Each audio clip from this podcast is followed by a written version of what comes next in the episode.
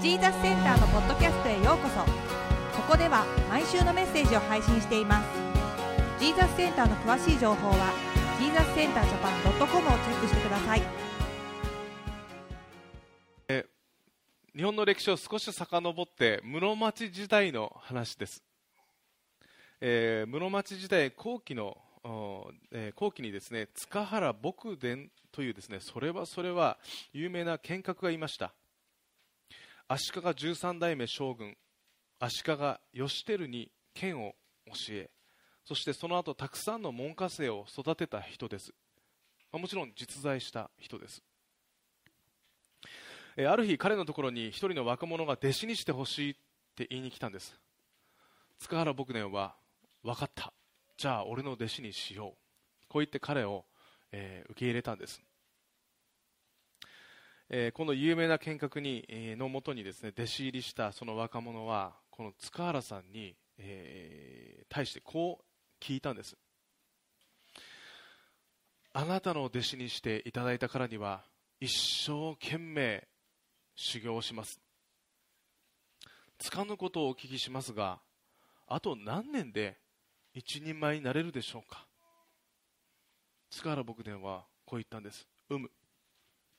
お前は優れている。お前の剣は素晴らしい。お前であれば5年。で、えー免許改伝。つまり一人前になるだろう。こう言ったんです。でもその若者はこの5年というのは気に入らなかったんですね。そしてその後こう聞いたんです。先生では寝食を忘れて一生懸命修行したらあと何年ですか？塚原牧伝はこう言ったんです。お前が寝食を忘れて修行したらあと10年になるだろう。先生 私は死に物狂いで頑張ります。あと何年ですか？うん。お前が死に物狂いで修行したら一人前にはなれないってこう言ったんですね。ではですねこの塚原牧伝、えーこの有名なあこの見学が言いたかったことは何だったのか。これはですね寝食を忘れて修行することは必ずしも良いことではない。剣の道を極めるには何よりも続けることが大切だということをねこの若者に言いたかったんです、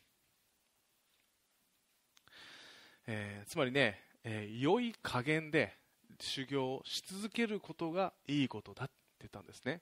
あのいいいい加減と良い加減は違います。ね。いい加減ではなくて良い加減で修行し続けることが必要だ、ね、確かにねこれは剣の達人からの言葉です。おそらくこの若者にも響いたんでしょうね。あの今考えてみればですねこの現代も何か早く得たい。ね。アマゾンポチッ。もうね次の日来ます、えー早く知りたい。スマホで調べる。すぐ分かります。ね。早く強くなりたい。有名になりたい。偉くなりたい。ね。えーこれはね現代においての,、まあ、あの私たちの考えの中にどこかにありますあるかもしれませんね。でもですね一概にその近道っていうのはそのすぐそこにはないわけです、ね、もしかすると、えー一番の近道っていうのは私たちがやり何かをやり続けることが一番の近道になるかもしれないということですよね。これはね現代の私たちがあ聞いてもね素晴らしいアドバイスに、えーなると思います。さて今日の箇所ですけれどもパウロがこのエペソの教会のリーダーたちに対して素晴らしいアドバイスを、えーしているところですね、えー特に今日の箇所でパウロはこのエペソの教会のリーダーたちに対して教会において最も大切にすべきことということを語っているんです。でもまず今日の25節で、え自分の、ね、人生を考えてももうここからあここには戻ってこ、えー来れない、ね、自分はもう彼らに会うことはできないこう言ってますね。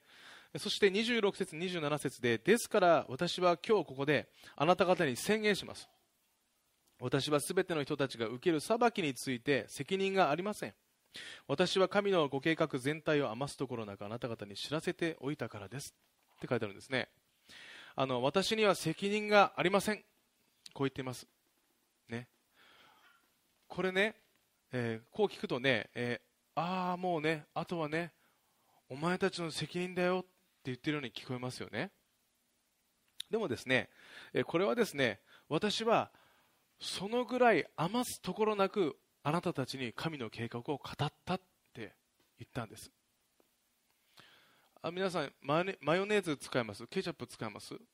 あどうやって使います？途中までなくなるとギューって絞りますけどね。絞り方で性格が出るって言います。中からギューって掴むタイプとちゃんと奥からペタペタペタペタペタペタペタペタってやってギュッてやってね。またペタペタペタペタってやってギュッて使って。どうですか皆さん？これね結婚相手によっても変わります。家族によっても変わりますよね。ある人はね最後まで終わると今度後ろも切ってねそこからこうぐるぐるぐるってしてねちゃんと全部使う。エコですね。これ SDGs って言います。ギューってね。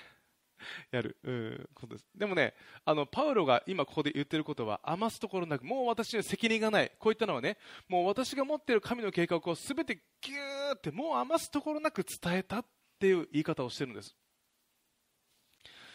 じゃあこの神の計画をパウロが伝えました。このパウロが語った神の計画って何でしょう？さあ問題です。パウロが語った神の計画は何でしょう？ね。そうするとね国語が得意な人は文脈を読みます。後ろで何て言ってたかな？前で何て言ってたかな？もちろん後ろにも前にもここにはありません。ね。あの神の計画って私たちが聞くと大体私たちの人生における神の計画です。私たちの人生には素晴らしい神の計画がある。でもここで言うパウロが言う神の計画ってそれじゃないんです。神が今まで歴史の中で予言してきたこと計画してきたことこれを私はあなたにな、え、全て伝えましたと言ってるんです。もちろんこれは何かというと正解は イエス・キリストの十字架と復活です。これを心で受け入れるときに全ての人が神と親しい関係を持つことができる。永遠の関係を持つことができる。これです。これが皆さんの中で答えとして出ましたか？ね。でも皆さんこれだけだとまだテストだと50点です。進学校に行ったら50点です。あともう半分あるんです。あともう半分は何かというとそのイエス・キリストをこれで受け入れた全ての人のうちに天地万物を作りになりイエス・キリストと同じ性質を持つ聖霊なる神が宿るってことです共に住むってことです。そして日々その聖霊なる神が私たち一人一人に語りかけ力を与え導くってことなんです。これがパウロが語った神の計画の全てだったんです。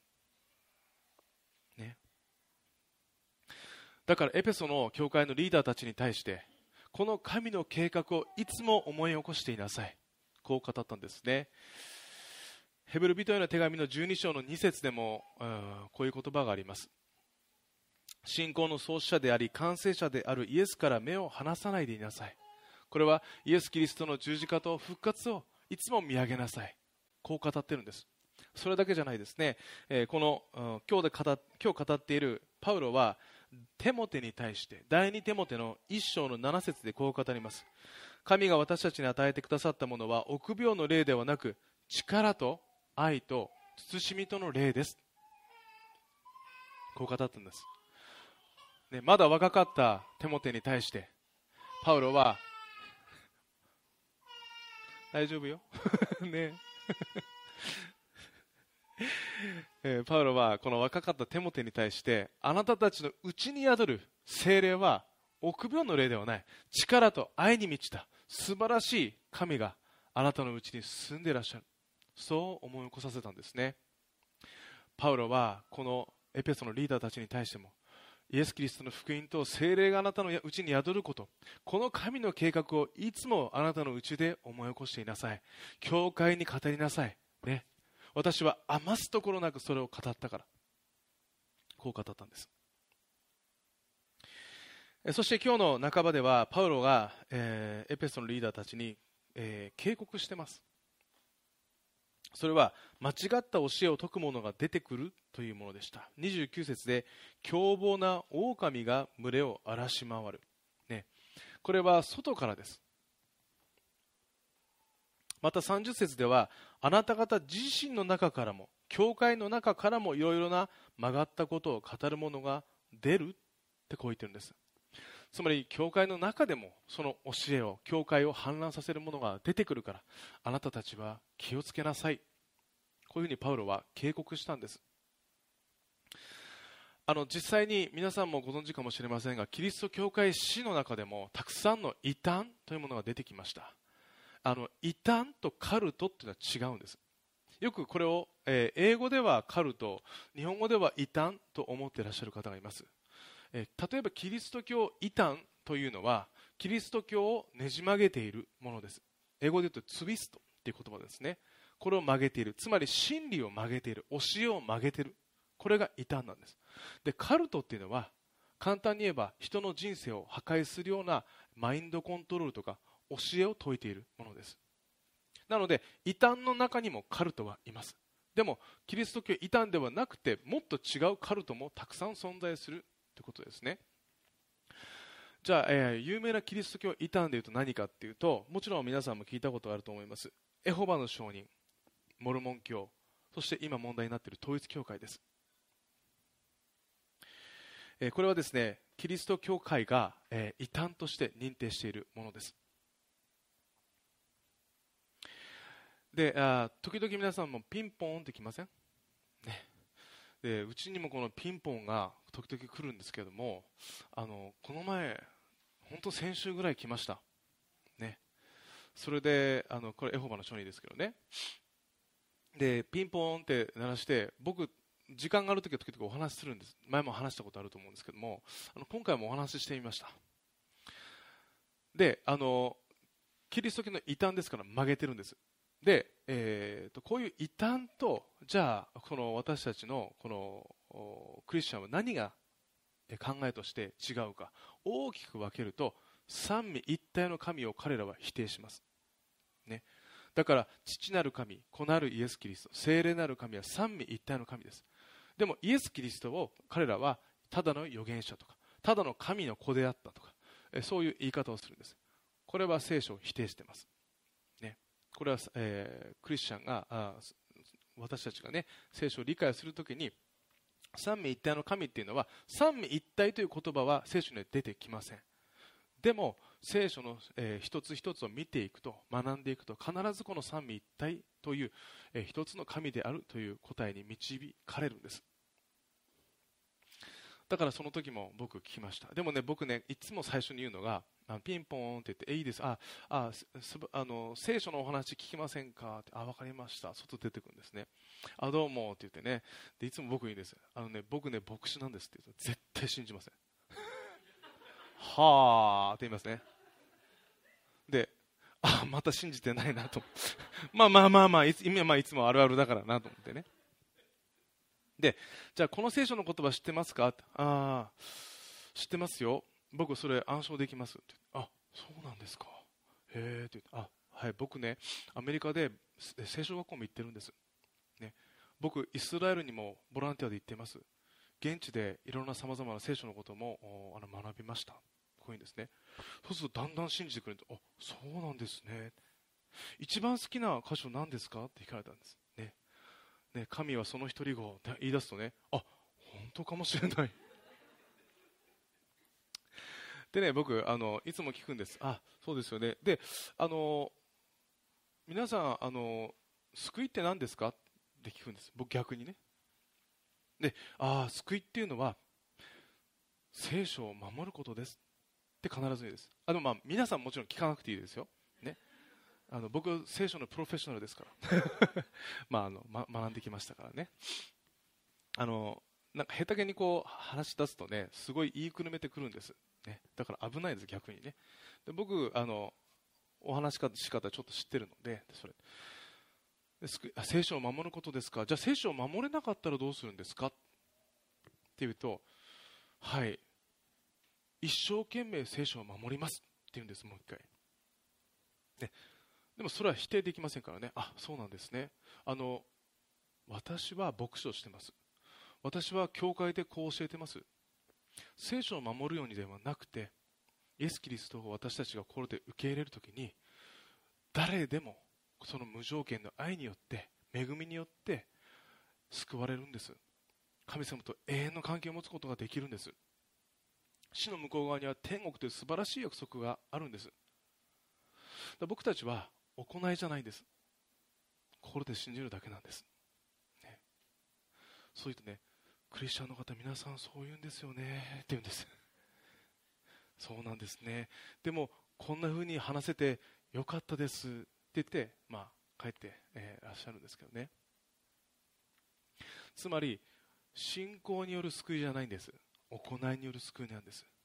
これは完全に聖書を曲げてます、だから異端やそして占い。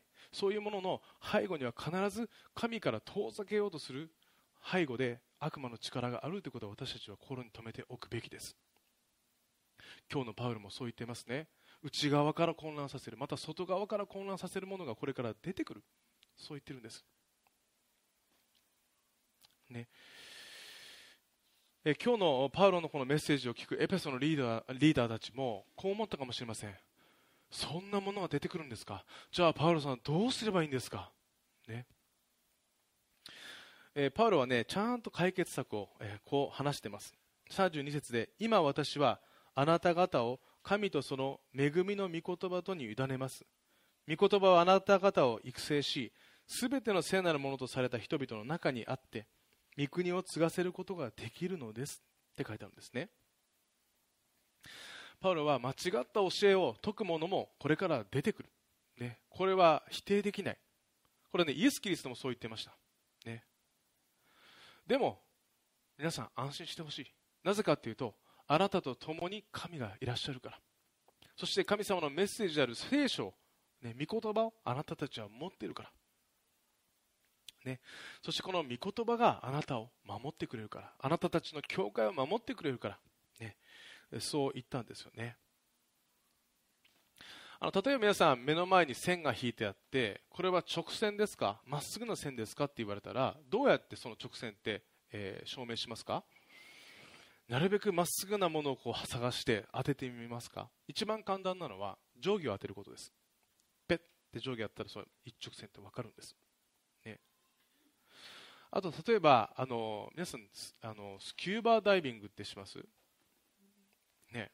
僕もあのプールでスキューバーしかしたことないですけどね。あの好きな方いらっしゃいますよね。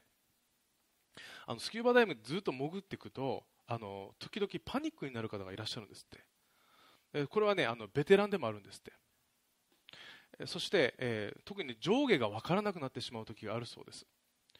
ある海軍のリーダーの方がその講習会で、えー、その質問を受けたんです。じゃあ上下が分からなくなったらどうするんですか？って聞かれたんです。そしたらその方簡単です。あの空気の泡がどっちに行くかで上を見分けるんですって言ったんです。なぜならそのその泡は絶対に海底には沈まないからですって言ったんです、ね、何でも正しいことを測るものがあるんです。教会において正しく神のメッセージを受け取っていくには私たちがどんな信仰書を読んだり、ねえー、どんな本を読んでもどんな有名な牧師のメッセージを聞いたとしても、ね、もっともっと簡単な方法があるんです。それは神のメッセージである聖書の言葉御言葉を私たちが読んでいくということです。学んでいくということですね。聖書が何よりも正しいんです、ね、だから私たちはその聖書からね、えー、学ぶ必要があるわけですよね。それはもちろん日々私たちが学ぶ必要があるわけです。詩篇の119編の130節に御言葉の戸が開くと光が差し込みわきまえのないものに悟りを与えますって書いてあるんです。御言葉の戸が開くとなんか美しい言葉ですね。つまり僕たちが聖書の言葉をね開けるとねこれ別に牧師のメッセージじゃなくてもいいんです。誰か解説しなくてもいいんです、なぜなら僕たちのうちにいらっしゃる聖霊なる神がこの御言葉を通して僕に語ってくれるんです。例えばね皆さんも聖書の言葉を読んでたり、ね、してねあなんかこれ今日の私にぴったりだ、ね、そういう言葉って時々ありますよね。それは僕たちがただ感じてるわけじゃないんです。僕たちのうちにいらっしゃる聖霊なる神がここだよって示してくれてるんです、ね、ヘブル人への手紙の4章の12節で神の言葉は生きていて力があり両刃の剣よりも鋭く魂と霊関節と骨髄の分かれ目さえも差し通し心のいろいろな考えや計りごとを判別することができますって書いてあるんですね。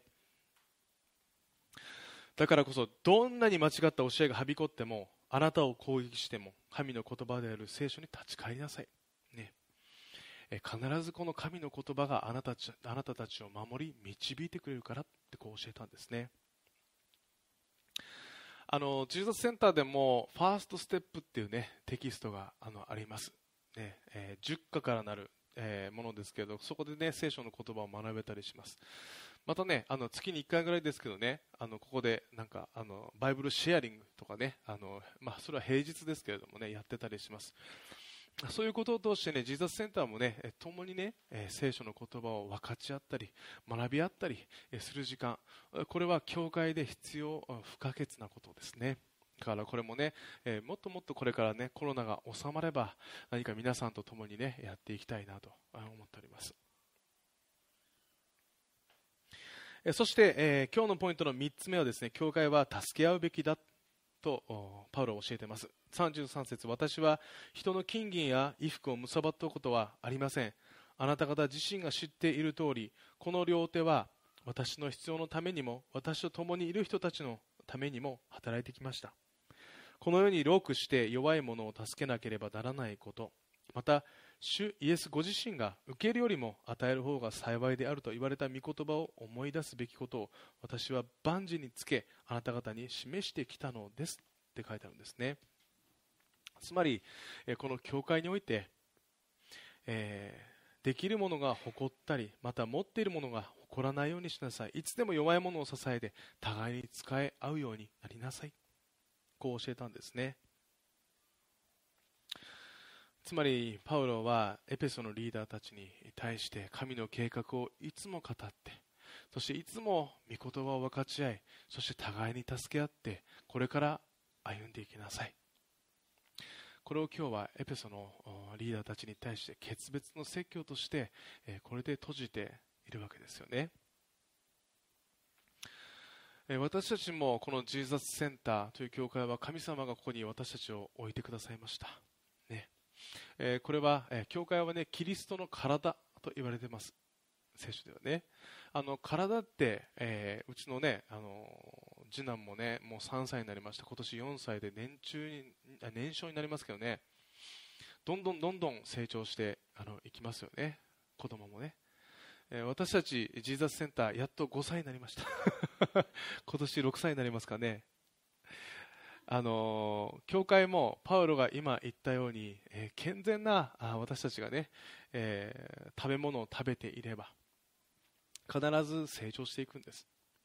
でももちろんあの今日からポーンとね、すぐに成長することっていうのはねあのもちろん稀です、ね、私たちまでそれを続けていく必要があのあると思いますよね。でも僕私たちが焦らなくともこの教会は教会という体は必ずこの日々、えー、毎週私たちがこの日々のね、えー、糧を得ていれば自然と成長していく、うん、ということですよね。だってこの体を通してねたくさんの人に神様を知ってもらいたいですもんね。えー、上智大学の名誉教授として教えていてそして1900年代の後半日本において地政学や終末期ホスピスの理解を広めた方でアルフォース・デーケンスという先生がいらっしゃいます。あのこの方の、ね、言葉を最後に、ね、ご紹介したいと思います。あのこの方はすごく日本人をね、えー、よく理解していらっしゃる方でした。え当時ですね、え日本人、まあ、1900年代の初頭、また半ば、また後半といいますとね、え、日本人がこの死というものをタブー視していた時だったんですね。でも、丁寧にこの死について、このデーケン先生は日本人に教えていたんですデーケン先生は人の死への不安について、こう言っています、未知なるものを前にしての不安。不安についてですね。未知なるものにを前にしての不安。そして人生を不完全なまま終えることへの不安。自己の消滅への不安。死後の審判や罰に対する不安、えー、つまりね、えー、この一つ一つの不安というものを死に対して日本人は持っている、まあ、そう感じていたんですね。そしてこの不安を解消するには一つ一つ解決するしかないってこうおっしゃるんです。でもこの糸口が見えない、えー、日本人はこれを目を背けると言ってるんですよね。だからこそ、ね、こう僕も小学校の時に、まあ、全く教会とか行ってなかったんですけど救急車を見るとね親指隠すようになんてね言われたりまたはね4というね数字がすごくあの、ね、あんまりこう縁起良くないと思われたりします。ね、だからそういうふうにして死から目を背けるんです。なぜかというとその不安を取り除けないからです。でもデイケン先生こうおっしゃるんです。この死に対する不安の解決は難しく見えて簡単です。と。こうおっしゃるんです。それはイエス・キリストに出会い天国の約束を得る。私たちの人生は変わらない。あ私たちの人生は終わらない。永遠の神との世界がある。そしてイエス・キリストが十字架の上で全ての審判を受けられた。私たちは何の裁きを受ける必要がない。こう語ってるんですね。またですねどんな人がこの地での人生で幸福になれるかを考えるために不幸な人の特徴を6つ挙げてみました。思い当たる人は改めていきましょう。とこうおっしゃってるんですね。あの今日レジュメを持ってらっしゃる方は、えこれねレジュメに記しておきましたけれども、えー、まず1つ目は自己愛にかけるあかけている人、まあ、自分を愛せない人ですよね。で自分を愛せない人は他者を愛する本当に愛することができません。とおっしゃってるんです。2番目相手を受け入れられない人。不満ばかり並べていたら結局自分が不幸になります。3つ目人生の各段階に応じて成長していない人、ね、これはですね私たちは若い時に、えー、若い時はですね例えばあ家マイホームマイカー。ね、仕事の業績など何かを持つことが人生の大きな目標になります。しかし中年期からはいかにあるかを考えて心の温かい人間になることの方が大切だと思います。定年退職後は手放すことが課題になります。人生の各段階でうまく軌道修正できない人は不幸になりますとおっしゃってるんですね。そして他者を4番目他者を意識しすぎる人。5番目人生の危機をチャンスとして使わない人。6番目信じない人。愛せない人。これはこうおっしゃってます。キリスト教の立場から言うと人間を超える神の存在を信じることによって幸福になる人は多いです。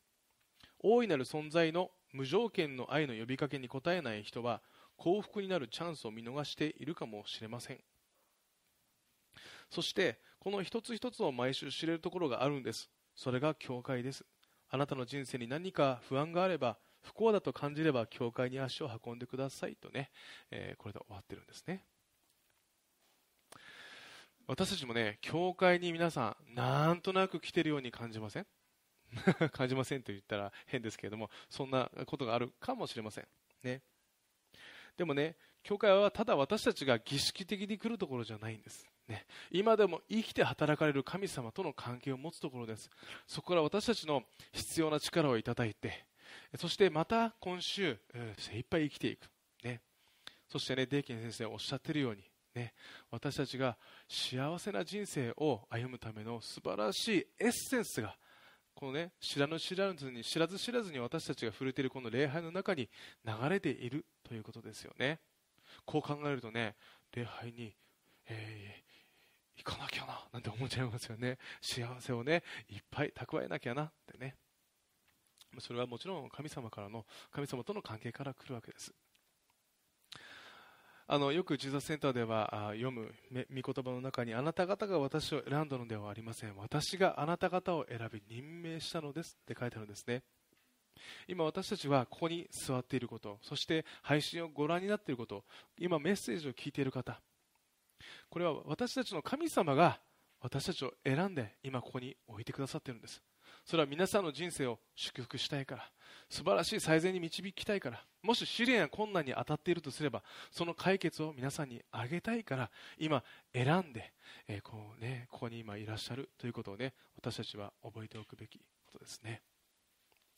さあ私私たちもこのエペソのリーダーたちに語られたこのパウロのメッセージに倣って、ね、いつも神の計画を思い起こしながらそして御言葉をね、えー、学びながらえー、互いにね使い合いながら日々ね神様との関係を深めていきたいと思います。では一言お祈りいたします。愛する天のお父様あなたご自身が私たち一人一人を導いてくださり感謝します。そして私たちに素晴らしい計画を持っていらっしゃることを感謝します。え、パウロを支えそして、え、今までも私たちを支えてくださった神様。あなたがどうか導いてください、えー、今年始まって1ヶ月が経ちました、えー、今年はどんな年になるでしょうか。それはあなたともっと深く、関係を持つ年になりますように。またあなたの御言葉から、え今までよりも本当に、えたくさん、え励ましがある年でありますように。何よりもあなたとの関係が今までよりも深く深くなります。なりますようにどうか導いてください。イエス・キリストの皆を通して祈ります。アーメン。しばらくの間それぞれで